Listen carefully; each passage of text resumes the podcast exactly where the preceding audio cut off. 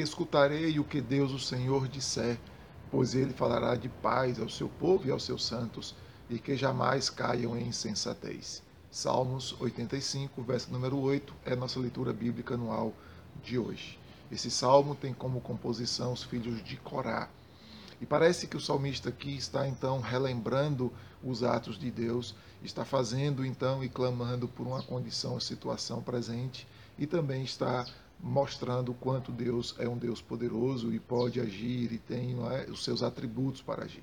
Então observem comigo que do verso 1 ao verso 3 ele parece fazer, trazer a memória ou fazer lembrança não é, daquilo que Deus havia feito com o seu povo, que seria resgatá-los. Então você vai encontrar aqui de que a ideia passada é de que Deus está então trazendo o seu povo, reajuntando ali o seu povo, restaurando o seu povo. A gente pode ver, por exemplo, no livro de, de Neemias e no profeta Malaquias, essa descrição de Deus reestruturando o povo, restaurando não é, a nação de Israel, tanto a nível material, fazendo a construção né, e ali construindo a cidade e os muros, como também Malaquias restaurando a vida espiritual do seu povo, que seria aqui especificamente Malaquias ah, reconsiderando a Deus, colocando né, de volta o culto ao Senhor da maneira correta, da maneira ideal. Então, do verso 1 ao verso 3, tra traz a, a aparecer isso, né? e a gente tem essas referências bíblicas aqui nesses momentos e nessas circunstâncias. Do 4 ao 7, a gente vai ver de que o salmista então faz uma oração a Deus, uma oração pela situação presente, descrevendo de que ah, o povo estava necessitado da ação de Deus, da misericórdia de Deus, estava precisando de que Deus ali intervisse, né? até inclusive de maneira ali de proteção, de cuidado ali diante do povo, para que eles pudessem então se recuperar, pudessem se levantar.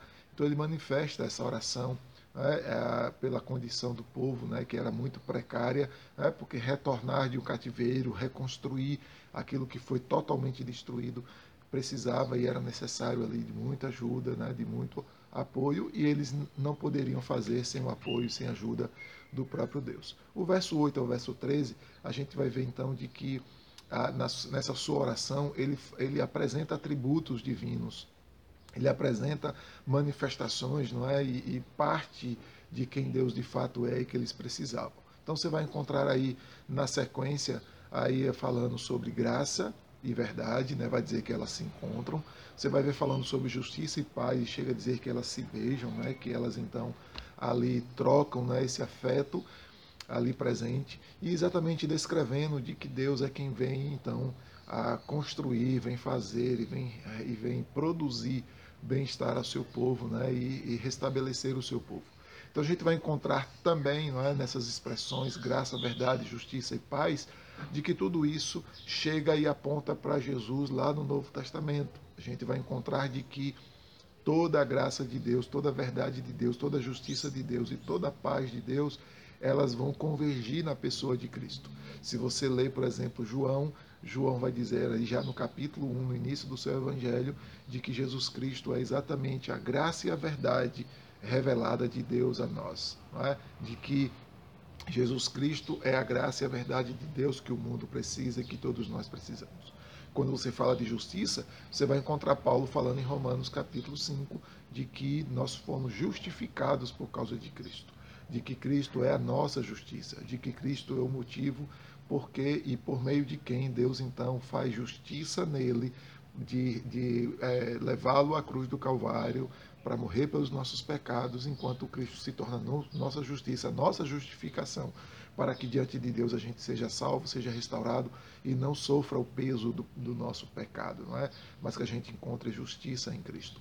A paz a gente encontra Paulo falando em Efésios, inclusive eu tenho um vídeo aqui no YouTube, você pode procurar, que Efésios vai dizer então que por meio de Jesus nós temos paz com Deus, de que a, a a nossa inimizade com Deus, não é porque nós somos pecadores, ela foi desfeita por causa de Jesus.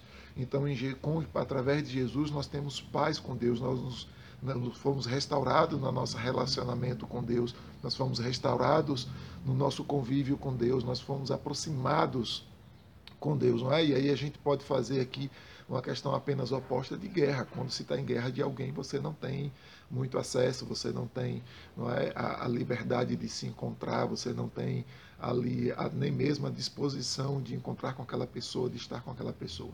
E aí você vai aprender de que em Cristo nós temos paz com Deus. Nós nos relacionamento, nosso relacionamento melhora com Deus e nós podemos nos aproximar com Ele de maneira tranquila e de maneira eficaz. Esse é o contexto do Salmo. Leia o Salmo inteiro, nunca deixe de ler o texto bíblico, tá? E me segue que te ensino no caminho e até o nosso próximo vídeo, querendo Deus.